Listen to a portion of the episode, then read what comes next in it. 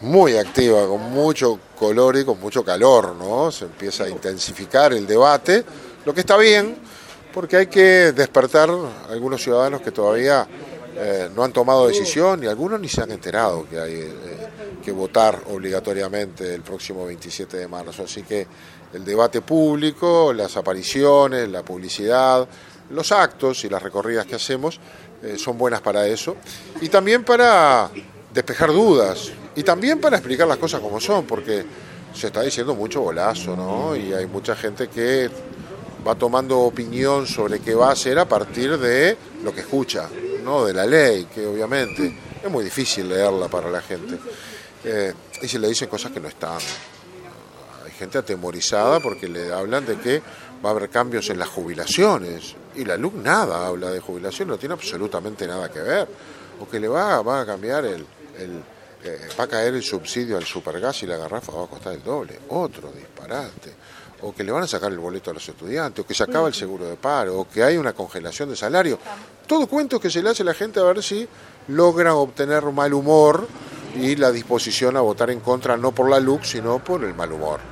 Eh, entonces hay que aclarar, hay que hablar con las personas, hay que explicar lo que es el cambio, eh, el nuevo régimen de alquileres agregado al anterior, que no tiene nada que ver con el de siempre, que no se modifica una coma, el que alquiló por toda la vida tiene el régimen de siempre y lo puede seguir haciendo por él. Es un nuevo régimen para aquellos que no tienen garantía y es opcional.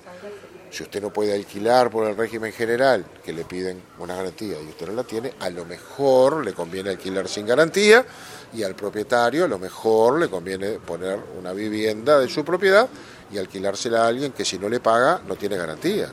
Si quieren, lo hacen, pero le meten el cuco de que ahora te echan en tres días, cosa que no es para nada cierto.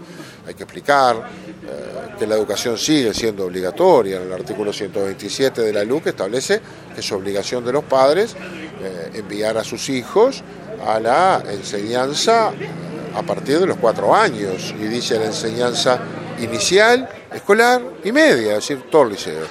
Eh, hay que explicar que no hay comercio de niños, hay una nueva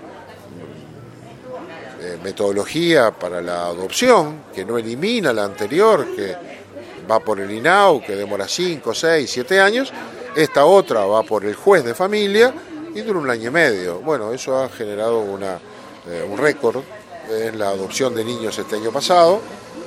Hoy 120 niños ya no viven en un hogar del INAU, viven con una familia. Y 120 parejas, casi todas jóvenes, tienen un, hijo en su casa. Eso solo, eso solo bastaría para mantener la luz y votar el no derogar.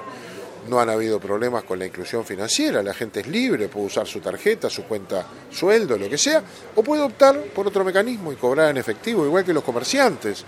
Pueden vender con la tarjeta o pueden dar un descuento de pago al contado y eso está permitido. Antes estaba prohibido y se sancionaba. Es más libertad y la gente puede si no tiene cajero en su zona, puede elegir cobrar su jubilación o cobrar su sueldo en efectivo. Eso es bueno y no ha pasado nada malo con eso. Y así podríamos hablar de seguridad, podríamos hablar de derechos de los trabajadores.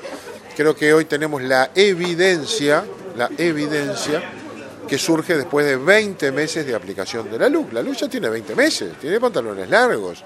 Eh, se dice lo que va a pasar con la luz. Bueno, lo que no pasó no va a pasar porque ya tiene 20 meses y lo que tenemos son eh, datos concretos. El presidente dice, dato mata relato. Sí, pueden decir lo que quieran, pero nosotros tenemos datos de que han bajado los delitos y de que la gente lo que ha tenido son algunos beneficios.